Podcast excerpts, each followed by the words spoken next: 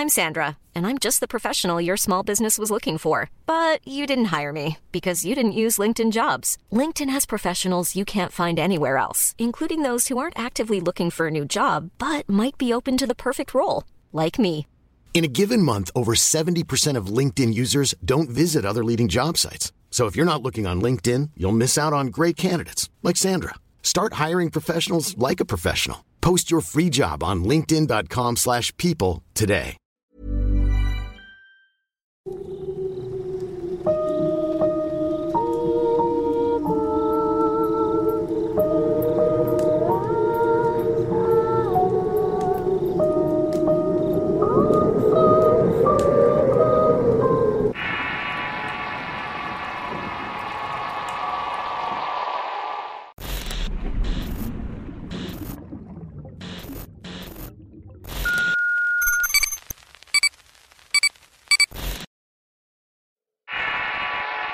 El auto rojo. Historia enviada por Ana María Luna. Escrito y adaptado por Tenebris para relatos de horror. Aunque esta historia no es muy larga, para mí y para mi esposo fue algo que nos dejó perturbados por un buen tiempo. Mi marido y yo somos de Monterrey. Hace un año decidimos tomar unas vacaciones en Guadalajara, Jalisco. Como los dos nos gusta viajar en carretera, se nos hizo buena idea hacer el viaje en auto. Pudimos hacer paradas en varios pueblos que nos llamaron la atención. También comimos en restaurantes y nos quedamos a dormir en algunos hoteles que habíamos reservado. Siempre tomando en consideración hacer el viaje en dos días. En un tramo de la carretera tuvimos la desgracia de toparnos con un accidente. Al parecer un tráiler se había volteado al tratar de esquivar un auto que quiso rebasarlo. Literalmente avanzamos a vuelta de rueda. En una de esas vimos por una salida que se encontraba una especie de terracería. Vete por ahí, le dije a mi esposo. Él no se la pensó dos veces y nos metimos. El camino iba por un terreno que aparte de no estar pavimentado tenía muchas piedras y hoyos. Además que el GPS que estábamos usando dejó de funcionar, abandonándonos a nuestra suerte en una ruta desconocida. Manejamos alrededor de una hora cuando nos conectamos a otra carretera. Para eso mi marido y yo íbamos discutiendo. No sé por qué te hice caso, me decía él. Ahora no tenemos idea de dónde estamos. Debiste haberte fijado que ningún otro auto tomó esta ruta. Con el embotellamiento que había, ¿no crees que se les hubiera hecho fácil tomar esta desviación? Tenía razón que yo no me había fijado en eso, pero también creo que él pudo haber decidido otra cosa. A fin de cuentas, él era el que iba manejando. Sea como sea, ya estábamos ahí y le propuse volver al camino de terracería. Pero ya era de noche mi esposo dijo que podía ser peligroso. Que lo más seguro era tomar la carretera. En el camino yo seguía intentando hacer que funcionara el GPS o alguna aplicación en el celular. Pero había mucha interferencia con los datos y me resultó imposible. Cada vez hacía más tarde y no encontrábamos ningún hotel o motel en donde quedarnos. Mi esposo iba despierto más por la preocupación que por convicción. Yo me puse a rezar en mi mente pidiéndole a Dios que nos ayudara a encontrar la ruta que nos incorporara a la carretera principal. Avanzamos dos horas en completo silencio. Nuestro reloj ya marcaba las doce y media de la madrugada. Pensé que sería buena idea hacer plática para no quedarnos dormidos. Cuando en eso vimos que unos metros adelante estaba un auto rojo estacionado. Era el primer auto que veíamos en todo el camino. El carro tenía las luces encendidas, tanto las de dentro como las de fuera. Nos fuimos acercando lentamente por precaución. Por mi mente cruzó la idea de que pudieran estar ahí para tener algo de intimidad. Mi esposo se estacionó atrás del carro y le dije, ¿y si están haciendo cosas? le pregunté. O a lo mejor son narcos. Pues aunque sean, debemos pedirle información. O vamos a meternos con ellos. Mi marido se bajó mientras yo rezaba en voz alta. Vi cómo se acercó a la puerta del piloto y se quedó ahí un momento sin siquiera hablar. Luego se asomó a la parte trasera del auto y llevó las manos a la boca. Volteó a verme y me hizo una señal con la mano para que saliera.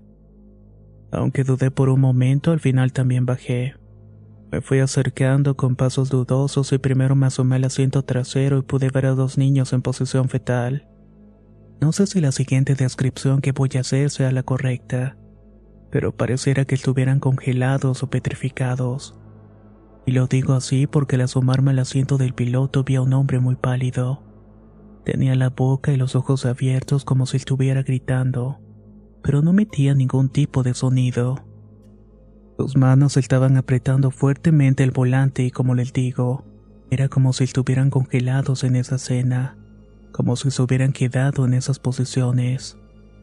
Dios mío, dijo mi esposo, ¿qué debieron ver estas gentes para quedarse así? No sé, pero lo mejor es intentar hablar a la policía o algo. Yo marqué el número de emergencias, pero parecía que el celular estuviera inservible. Junto con mi esposo regresamos al auto. Solo nos dimos la vuelta un momento para entrar y cuando volteamos hacia el carro rojo nos dimos cuenta que ya no estaba. Decir que sentí un escalofrío se queda corto. Incluso parecía como si me hubieran dado un golpe en el estómago de la impresión. Mi esposo estaba paralizado y su respiración era entrecortada. Le dije que nos fuéramos de ahí lo más rápido posible, pero él no reaccionaba. Me sentí desesperada y comencé a sacudirlo y a gritarle que nos largáramos de allí. Solo entonces salió del trance y arrancó. Por suerte, media hora después encontramos la entrada para incorporarnos al camino que teníamos marcado. También volvió a funcionar el GPS. Lo que hizo en ese momento fue todavía más extraño, y es que no marcaba ese tramo de la carretera como si nunca hubiéramos estado allí. En cuanto encontramos el hotel, nos hospedamos para descansar un poco. ¿Qué crees que haya sido eso? me preguntó mi esposo. No lo sé y lo mejor es no pensar mucho en eso porque no creo que le encontremos una solución.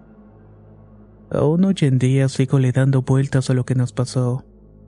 He pensado en fantasmas, ovnis, agujeros de gusano, hasta pudo ser el efecto del cansancio.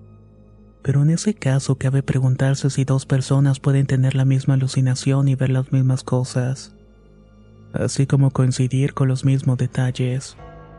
Creo que nunca sabremos lo que pasó realmente, pero sí puedo asegurarles que es algo que nunca vamos a olvidar.